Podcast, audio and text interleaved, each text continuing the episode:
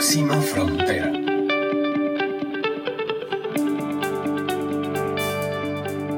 Hola, hola a todos, encantado de encontrarme nuevamente con ustedes en este espacio de Próxima Frontera.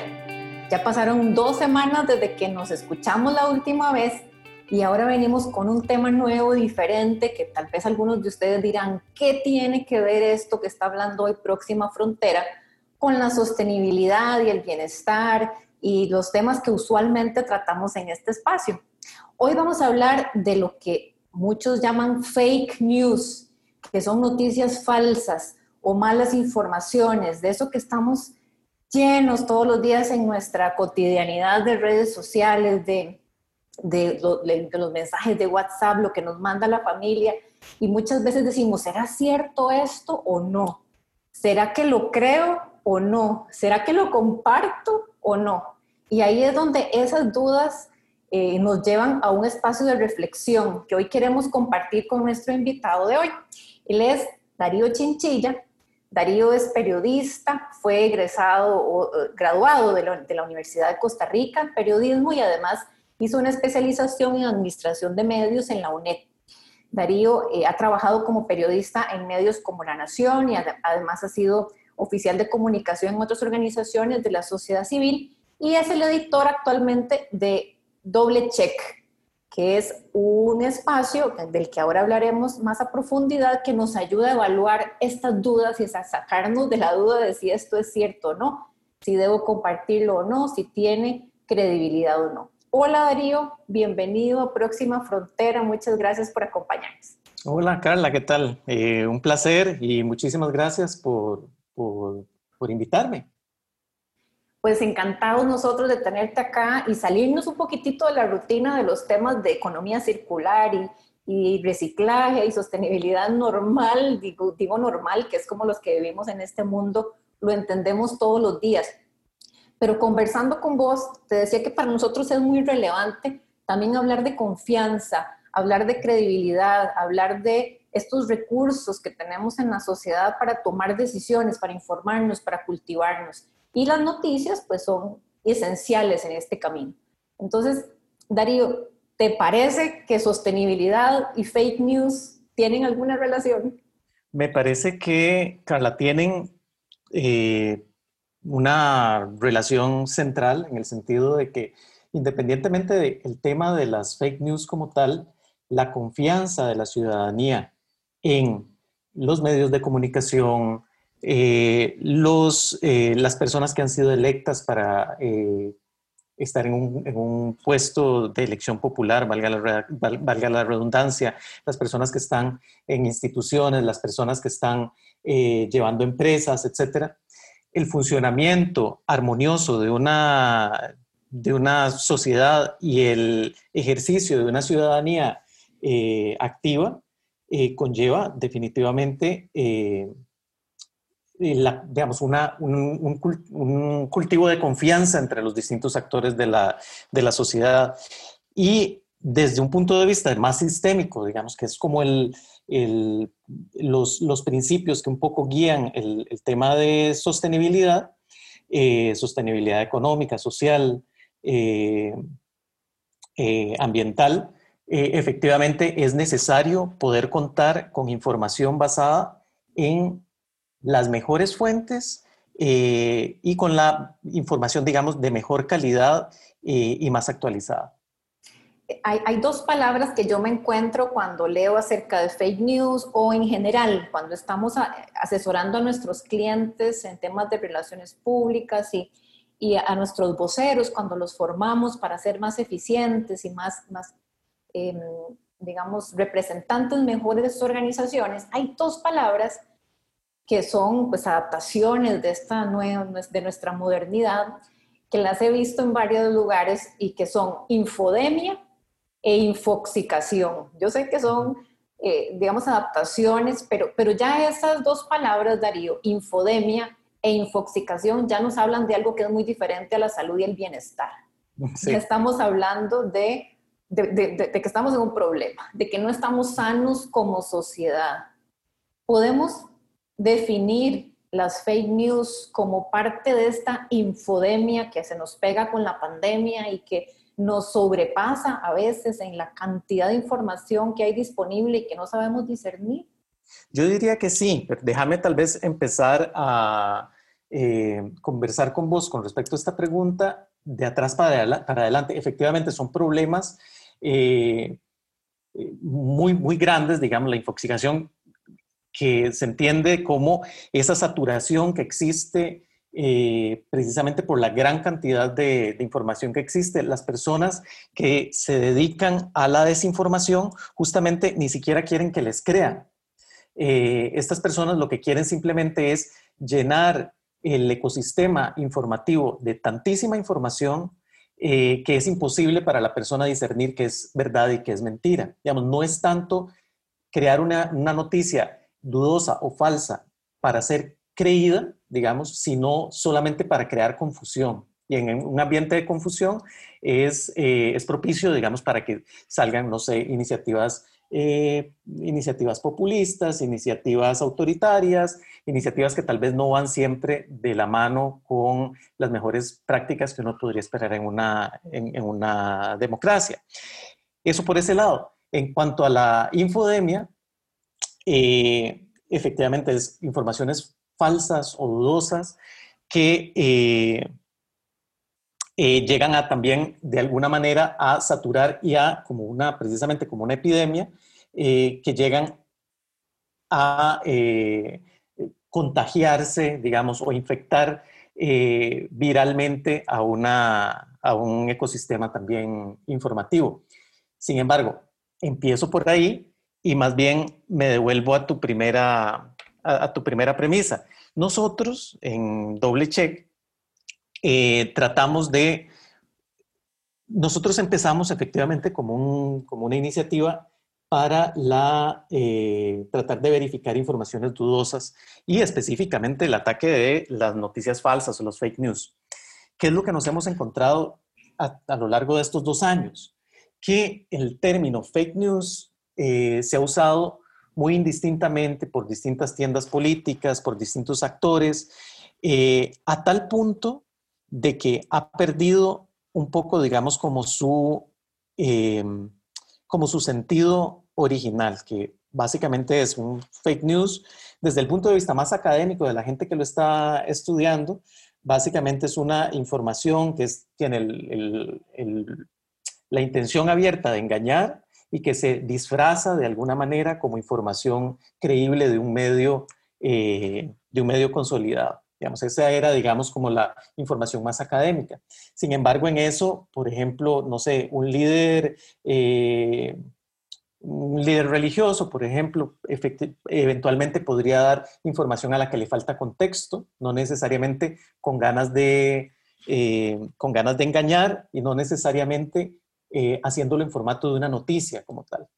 Eh, no sé, un político en eso puede decir una media verdad, pero no necesariamente toda la información que está diciendo no es una fake news como tal.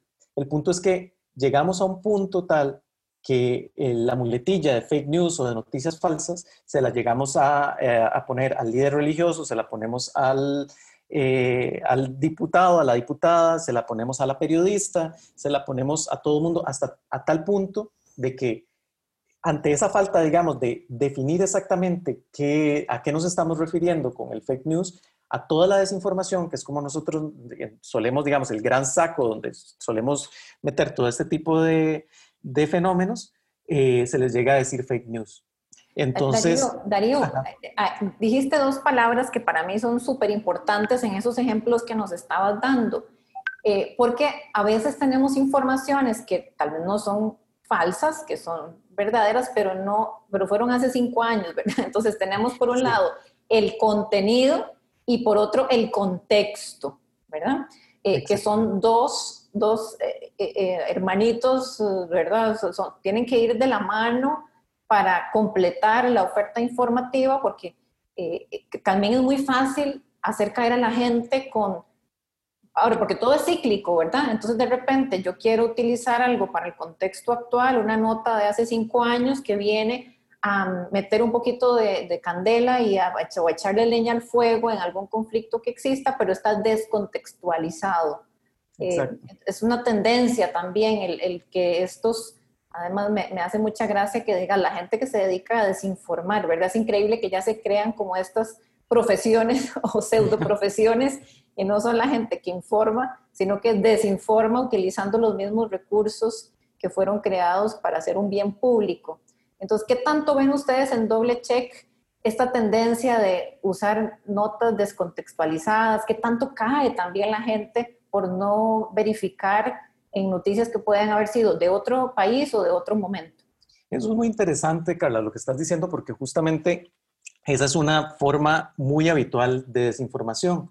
El hecho de agarrar una noticia vieja, una noticia eh, no solamente, digamos, de contacto, en cuanto a, falta de contexto temporal, sino a veces falta de contexto geográfico.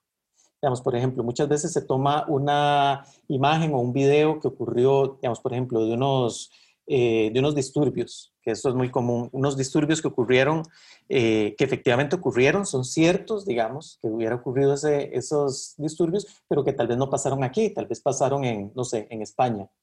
Entonces, efectivamente, es muy, muy común ese tipo de desinformación. Si querés, eh, hay, una, hay, un, hay un catálogo, si se quiere, de tipos de desinformación que uno puede encontrar eh, más allá, digamos, de la, de, la muletilla del fake news y donde podemos encontrar y donde podemos meter, eh, por ejemplo, este, esta, eh, este fenómeno que vos estás, que vos estás eh, señalando, que es justamente el falso contexto, el otorgar una información que es real, ponerla en un contexto que es equivocado o que es eh, amañado, por decirlo así.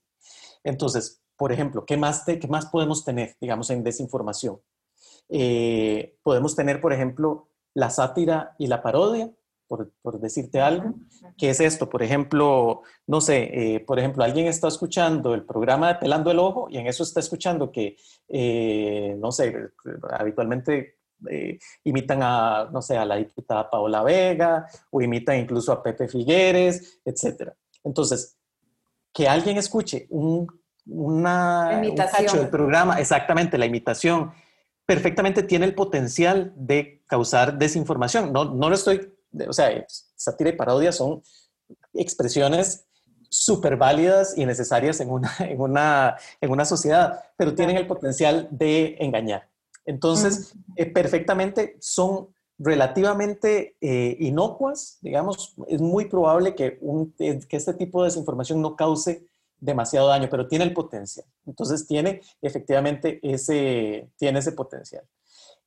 por ejemplo, el, el, contenido, lo que se llama contenido engañoso digamos que es como una eh, información que te dan que es verdadera, eh, que es, que es una información que es verdadera, pero que te, que te sirve, digamos, para llegar a una, eh, a una conclusión falsa, digamos. En algún punto de la información te presentan una serie de argumentos donde la lógica se rompe al final y te dicen, bueno, y no, entonces por eso este país es una dictadura, por ejemplo. Entonces dicen, te ah, inducen a cierto error. Exactamente, te inducen, es, es, la inducción al error.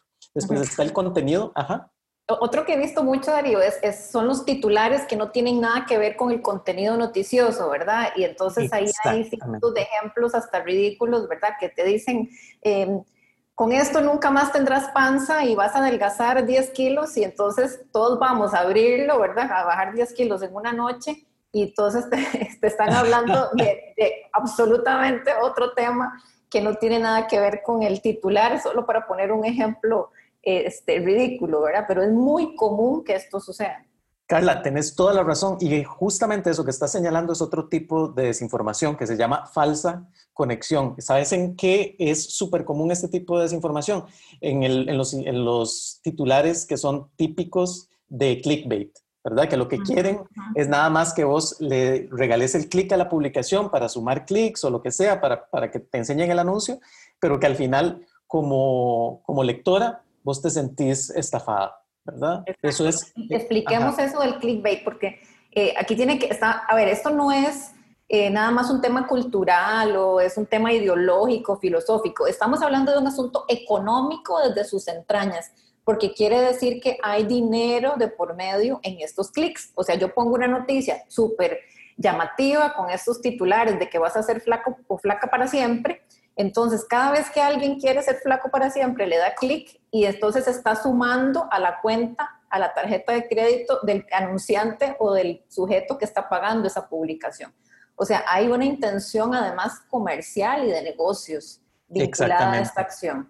Y esto es muy importante porque detrás de cada una de, estas, de estos tipos de desinformación puede haber efectivamente eh, errores, digamos, errores claros, digamos, de que alguien está desinformando por un error, eh, pero efectivamente puede haber eh, gente que quiere lucrar con este tipo de desinformación, engañando a la gente. Hay gente que puede querer ganar eh, influencia política, hay gente que puede querer hacer propaganda, hay gente que simplemente lo que quiere es molestar, digamos, como causar, digamos, caos en el, con este tipo de cosas. Pero sí, tenés, eh, razón, efectivamente hay, y, y, en esto, digamos, hay que tener, en esto hay que, hay que tener, digamos, como la antena muy afilada muy, muy bien sintonizada y es que habitualmente este tipo de informaciones, la, la, la, desinformación como fenómeno, habitualmente trata de llegarte a vos eh, a una vena emocional.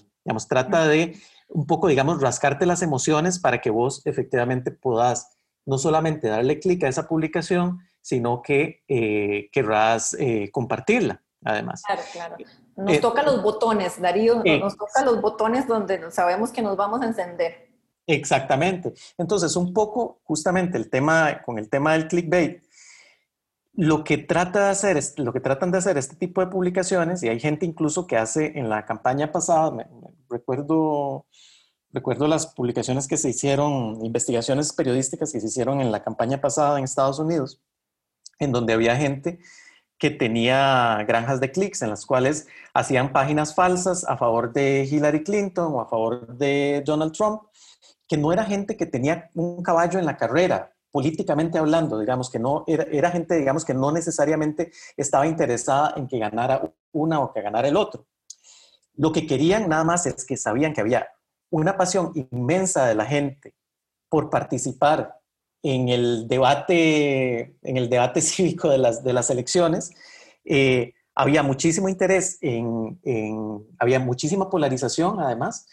Entonces, generaban páginas falsas, con, hacían contratos de publicidad a las cuales esas páginas metían publicidad y simplemente generaban eh, noticias falsas o justamente lo que estamos hablando ahora, titulares con falsa conexión, etcétera, para que la gente eh, se interesara en, ese, en, ese, en, esos materiales, se, se, metiera y generara, digamos, algún tipo de, de ingreso solamente por las vistas que tienen los anuncios que tienen dentro de estas páginas. Entonces, este es un fenómeno muy estudiado. Darío, hablemos de los canales, porque hace, no sé, 15 años, cuando no existían las redes sociales, em, pues vos tenías que esperar a la mañana que te llegara el periódico, tenías que encender la radio, la televisión para ver las noticias a cierta hora, ¿verdad? Y todo estaba filtrado, ¿verdad? No, no, o sea, todo había pasado por un filtro de un editor, por una visión informativa, digamos que de interés público con diferentes niveles de, profundidad y con enfoques noticiosos distintos, pero estaba filtrado por terceros. Eh, luego vienen las redes sociales y entonces, eh, pues tuvieron otro objetivo al inicio, ¿verdad? Conectar gente, entonces vos empezabas a hacer tu perfil en Facebook para encontrarte con tus compañeras de la escuela, del colegio y empezaste a compartir fotos ya de cómo tus hijos iban creciendo. Pero esto ha evolucionado en los últimos que tiene Facebook, 15 años, eh, menos de 15 años, por ahí, no, 15 años creo, tiene por ahí. Y ahora... Sí, bueno, menos de 15. Eh, y entonces eh, Facebook se convierte en una plataforma noticiosa, ¿verdad? Más, más recientemente, y además una plataforma comercial súper poderosa.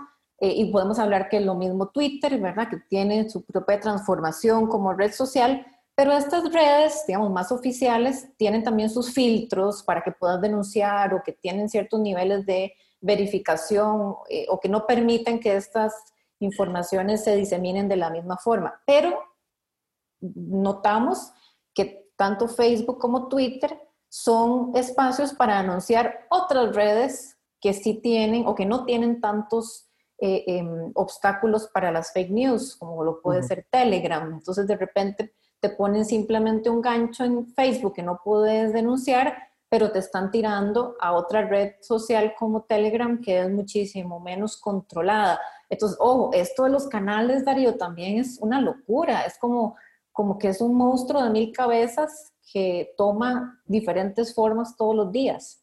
Sí, yo estoy de acuerdo con vos. Eh, yo siento que, bueno, primero que todo hay que partir de que la desinformación siempre ha existido.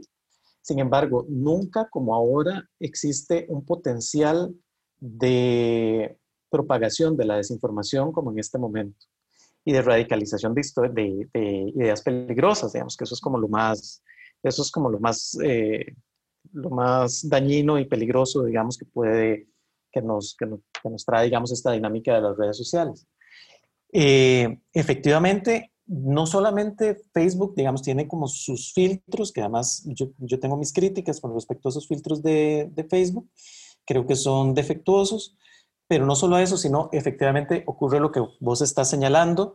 Eh, hay iniciativas y plataformas de desinformación que ya saben que hay cierta información que Facebook no les va a permitir divulgar. Entonces, lo que hacen es, eh, es nada más, digamos, como el, la puerta de entrada a eh, desinformación. Si, hablamos, si habláramos, digamos, en términos de drogas, digamos como que es la, es, la, es, la, es la droga de entrada, digamos, para drogas más fuertes, que son las que están efectivamente en páginas que no tienen, en páginas que no tienen control o en otras redes, digamos, en, en donde no hay control. Hay otra cosa, digamos, por ejemplo, en el caso de Facebook, y es que tiene el, el tema de los grupos cerrados.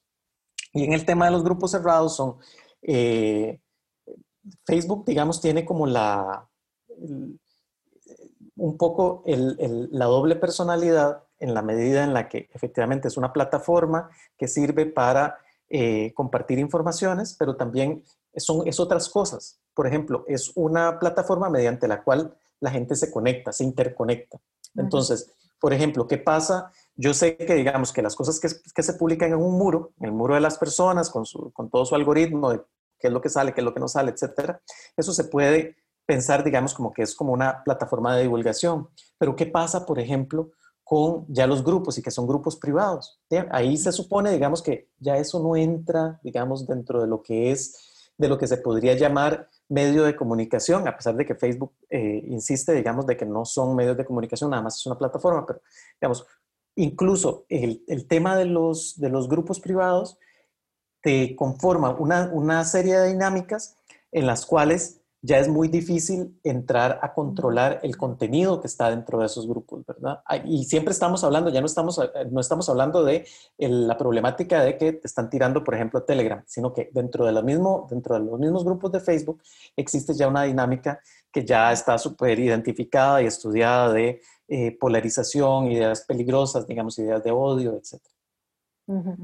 qué, interesante. Eh, y todo lo que no vemos es más lo que no vemos que lo que sí vemos. Y cuando entendemos los algoritmos de, Facebook, o cuando, bueno, no entendemos algoritmos, entendemos lo que originó todo este tema de Facebook, fue conectarte cada vez más con tus intereses y con la forma en que veías el mundo, y entonces ahí se guinda, por supuesto, la parte comercial. Entonces, de si yo hago ejercicio, me van a salir muchas cosas de ejercicios y, y, ropa de ejercicios y tenis y comida para ejercicios que es la parte del mundo que yo veo. Si a vos te gustan este, los caballos, pues entonces te van a salir carreras y, y fotos de caballos y, y, yo nunca voy a ver eso y vos vas a decir, esto es lo que muestra Facebook, ¿verdad? Son caballos. Y yo te voy a decir, no, jamás. Facebook solo muestra yoga porque ese es mi mundo. Entonces solo estamos viendo una pequeña parte del pastel de lo que está sucediendo en el mundo y eso es lo que nos lleva peligrosamente a la polarización, ¿verdad? Solamente ver eh, la pata del elefante y no el elefante entero. Exacto, porque y a, mí, a mí me parece muy bien, digamos, como que efectivamente que vos, si, vos estás en el, con la onda del yoga, te, te salgan cosas de yoga. O sea, hay evidentemente utilidades que podemos encontrar en esta, en esta dinámica. Sin embargo, para la conversación ciudadana es un poco complicado, ¿verdad? Porque nos terminamos políticamente, por lo menos, encerrándonos en, burbujas de gente que piensa como yo, ¿verdad? Entonces, probablemente nos me va a salir más información de gente que, que tiene mis, mismos, no solamente mis mismos gustos eh, musicales, por ejemplo, sino que piensa, eh, piensa, eh, tiene la misma afiliación política, tiene la misma, no sé, los, mismos, los mismos intereses sociales, y lo que pasa es que terminamos aislados, digamos, en pequeños, en, pequeñas burbujas que, y sin, sin, poder comunicarnos, digamos, unos con otros como, como sociedad, ¿verdad? Y eso eh, empobrece, al final de cuentas, desde mi perspectiva, desde mi opinión, empobrece el debate ciudadano. Así es, así es, Darío. A ver, el tiempo se nos pasa súper rápido. Yo quiero que demos a la gente tips para, para, que seamos mejores consumidores de información. E, e, el sostenibilidad significa ser mejores consumidores en todo, no solo en reducir nuestro plástico, nuestra huella cuando andamos en el vehículo, nuestro consumo de agua, mejorar nuestro consumo eléctrico, comprar más inteligente, comprar local, reducir huellas de, los productos que nos comemos, eh, compostar. ¿Cómo podemos ser mejores consumidores informativos? ¿Podrías darnos algunos tips para que no hagamos un ejercicio automático de compartir a todos mis grupos de WhatsApp cuando alguien me envía una información que me parece que, que es eh, em, relevante o asombrosa o compartible, ¿qué filtros personales tenemos que aplicar antes de ser parte nosotros cómplices, digamos, de este movimiento de compartir informaciones falsas o incompletas o descontextualizadas? Bueno, yo lo que te diría en primera, bueno, doble check habitualmente lo que nosotros hacemos es hacer verificación de informaciones, pero el problema de las verificaciones de informaciones es que son súper limitadas. Primero le llega a una fracción de las personas que se vieron eh, expuestas eh, a, la información falsa en primer lugar. Entonces, ¿qué hacemos con eso? Eh, nuestra respuesta es que justamente, ojalá que las personas, y ahí es donde me parece súper valioso tu, tu, iniciativa de que conversemos con, sobre esto, es que yo no tenga que decirle a una persona que una información es falsa, sino como la que la persona ya tenga herramientas para descubrirlo, ¿verdad? Un poco, digamos, que nosotros llegamos a poner solamente una curita, pero que las personas tienen la posibilidad de vacunarse, ¿verdad? Eso es un poco, digamos, la filosofía que nosotros tenemos con respecto a esto. Eh, lo primero que todo, lo primero es, o sea, ser, como, como le llama uno muy coloquialmente, irse pollo con una noticia falsa es horrible, digamos, y a todos nos ha pasado. O sea, me imagino que a vos te ha pasado, a mí me ha pasado.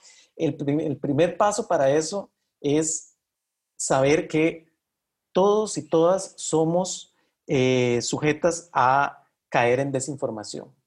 Eh, nadie es más inteligente o menos inteligente por eh, creerse una noticia falsa. Entonces, en primer lugar, si nosotros partimos de esa perspectiva, evidentemente, mucha gente, nosotros lo que nos topamos en, la naturaleza, como le llamamos nosotros, es gente a la cual se le corrige eh, y, su, em, y su respuesta es más bien parapetarse en, en la información, porque muchas veces es, es más fácil, digamos, emocionalmente.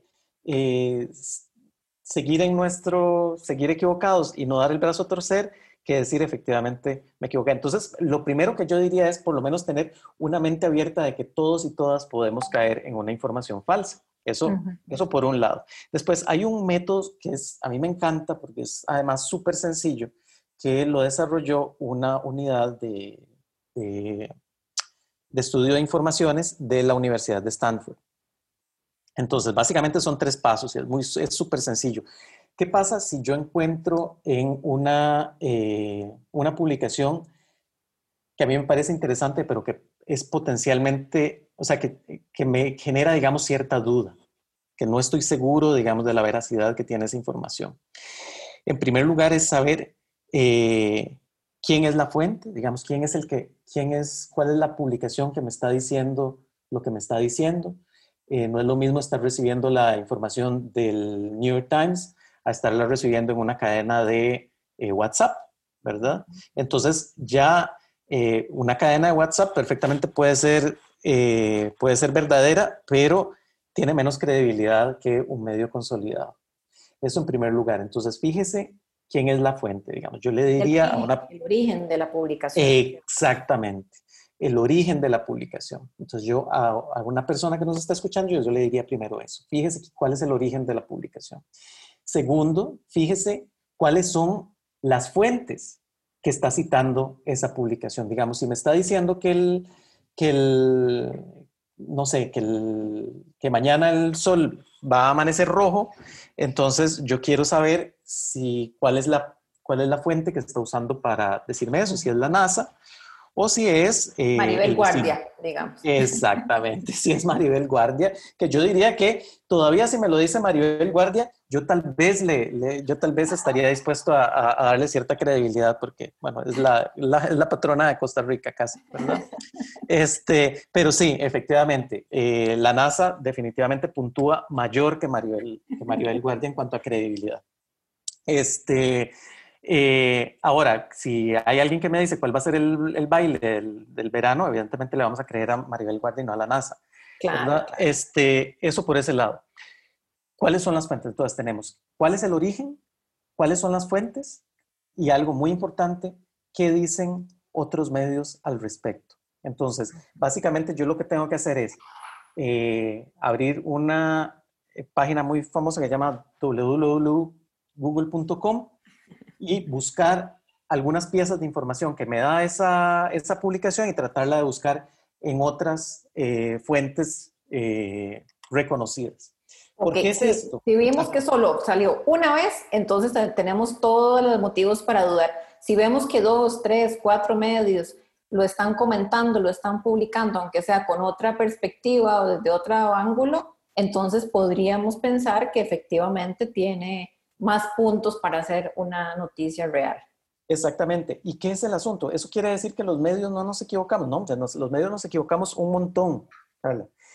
El problema de esto es que a los medios nos sale carísimo eh, equivocarnos o dar información falsa o desinformar. O en principio debería salirnos carísimo. Entonces nosotros no queremos, las personas que trabajamos en medios, no queremos que eh, nos agarren en una mentira. Entonces, precisamente por eso tratamos de, dar la verdad, porque si al final somos un medio que dice mentiras, nos sale carísimo porque simplemente la gente ya deja de, de, informarse con nosotros. Sí, o tendrán algunas demandas, denuncias de gente que se ha sentido eh, este, lesionada de alguna forma por las malas informaciones. Que también es muy caro. Exactamente. Entonces, si volvemos justamente a parte de la información, eh, de la, de la conversación que tuvimos antes, ¿Qué fue lo que nos trajeron las redes sociales? Que sale baratísimo desinformar, ¿verdad? Eso es básicamente el asunto. Yo no voy a ir a buscar a la persona que, que empezó a hacer una, una cadena de, de, WhatsApp, ¿verdad? Entonces, hay uno, una serie de filtros mucho más laxos para eh, publicación de X o Y en redes sociales, eh, no, hablamos, digamos, de medios consolidados, de periodistas o de políticos o lo que sea, sino que eh, tenemos, digamos, eh, estándares mucho más, mucho más bajos. Entonces, sepamos que existen esos estándares más bajos. Ahora bien, ajá. Perdona, perdona, dime, dime. Eh, nada más para, para, concluir, entonces, esos son como los tres pasos. Ahí tenemos los, los, tres pasos, digamos, que son sencillísimos, que es cuál es el origen, cuáles son las fuentes y qué dicen otros medios que es algo súper importante y que ya hablamos. ¿Cómo lo hace sentir esa información? Porque básicamente la gente que hace desinformación sabe que los sentimientos de enojo, por ejemplo, se mueven mejor que, por ejemplo, los, los sentimientos de felicidad. Entonces, si ya vos estás viendo en redes una, una información que te, eh, que te irrita, esa ya es, ahí ya tenés que decir que se te está encendiendo la, la, eh, la, mecha, la mecha. Exactamente. Se te enciende la alarma para, por favor, no darle el botón de compartir. Exacto. Entonces, eso es algo muy importante. Buenísimo, los tres consejos como tips que ya saben todos antes de hacerle el dedito, compartir a todos mis grupos de WhatsApp y decir qué barbaridad, vean lo que encontré, eh, pasen por el filtro de estos tres pasos. Darío, siempre concluimos esta conversación con nuestros invitados preguntándoles cuál es la próxima frontera en este tema. Entonces yo te diría, para los periodistas, para nosotros comunicadores que estamos, además, esto es como un, pucha, como un obstáculo permanente para nuestro trabajo también, ¿verdad? estamos tratando de informar, de crear conciencia, de conectar gente, de generar oportunidades, de mover nuestra sociedad. Y entonces se nos convierte en, una piedrita en el zapato o una piedrota a veces en el zapato, pero ¿cuál es la próxima frontera para los comunicadores responsables, profesionales, conscientes, que quieren, que tienen su vocación además de periodistas, que, toman esto como un estilo de vida, como una forma de vida? ¿Cuál es su próxima frontera para seguir adelante con un trabajo, eh, digamos, limpio, ejemplar, eh, profundo, consciente? Yo siento, lo que voy a decir no es nada nuevo y me gustaría decir algo nuevo, pero yo creo que la próxima frontera y es precisamente tratar de que como comunicadores y comunicadoras trabajemos mucho en el tema de transparencia, en el tema de que contemos exactamente cómo estamos haciendo la información, a qué intereses eh, a qué interés público responde el, que estemos levantando X o Y publicación, cómo es que estamos trabajando, por qué usamos unas fuentes y no otras. ¿Qué es lo que hace todo esto, Carla? O sea, todo esto lo que hace es que la gente tenga más confianza en nuestro trabajo. Y precisamente ahorita la crisis que tenemos es una crisis generalizada de credibilidad, que ya no sabemos en qué creer y en qué no creer. Entonces, hay muchas cosas sobre las que no tenemos el control. O sea, no tenemos control sobre lo que se publica en Facebook, no tenemos control sobre lo que se diga de nosotros en WhatsApp, no tenemos control sobre que se nos, eh, no sé, que se nos regañe en Twitter. Digamos, sobre eso, sobre ninguna de esas cosas nosotros tenemos control. ¿De qué tenemos control? Tenemos control sobre nuestro trabajo. Eh, y en la medida en la que hagamos nuestro trabajo lo más transparentemente eh, posible, vamos a sembrar, digamos, un clima de confianza con las personas a las que queremos, eh, a las que queremos llegar. Entonces, es necesario efectivamente crear ese, ese clima de transparencia. Y otra cosa muy importante, también pensando en la transparencia, es necesario que pensemos ya la información no solamente como un medio de dar a, dar a conocer acontecimientos, sino que las formas como se hacen comunicación, los actores que hacen comunicación, el capital que está metido en, generar comunicación, también es objeto de interés público. Entonces, los medios también tenemos que reportar sobre los medios, tenemos que reportar sobre las noticias, cómo fue que se hizo. Muchas veces, más que una noticia, eh, bomba, digamos que se quiere publicar como una información dudosa, una información falsa, etcétera, es más interesante eh, y más de interés público saber quién es el que está detrás de esa noticia, por qué se publicó, etcétera. Entonces, la información es objeto de interés público como tal y las formas como se hacen, eh, como se ejerce la comunicación profesionalmente es objeto de interés público y siento que esa es la, la frontera, digamos, o la, el reto que tenemos como comunicadoras y como comunicadores en esta nueva realidad que estamos viviendo. Así es, yo recuerdo que un jefe mío decía que el público o la gente perdona errores, pero no perdona mentiras. Eh, entonces, como humanos siempre estamos eh, propensos a equivocarnos, a cometer un error, a, no hacer las cosas eh, tal vez con la intención, no nos sale con la misma intención, pero eso es muy diferente a la mentira y es lo que tenemos que evitar y ser coherentes eh, siempre. Gracias eh, a todos los que nos han escuchado en este programa con Darío Chinchilla acerca de las fake news y la credibilidad y la confianza y la democracia y cómo podemos ser consumidores responsables de noticias. Recuerden que lo que vemos, lo que leemos, es alimento para nuestra mente, es alimento para nuestra alma. Si usted se expone a páginas que son dudosas, se expone a videos que son violentos, que incitan al odio, que no crean más que confusión, usted está alimentando de esa forma su mente y su vida. Aliméntese con cultura, con baile, con canto, con cine, con cosas positivas. Lea cosas lindas que lo pongan a soñar, que le saquen sonrisas no con lo que le aprieta esos botones feos y lo ponen a, a, sentirse mal con tantas cosas que hay que hacer en la vida. Alimentémonos de cosas que nos inspiren, que tenemos muchas. Gracias Darío por acompañarnos en esta próxima frontera y esperamos por ahí tenerte en alguna otra ocasión. Ha sido eh, una delicia conversar con vos y esperamos que te vaya súper bien con el proyecto de Doble Check. Muchísimas gracias, Carla, lo disfruté mucho. Cuídate mucho y todos ustedes ya saben, a consumir solo lo que nos hace bien. Chao, pórtense muy bien.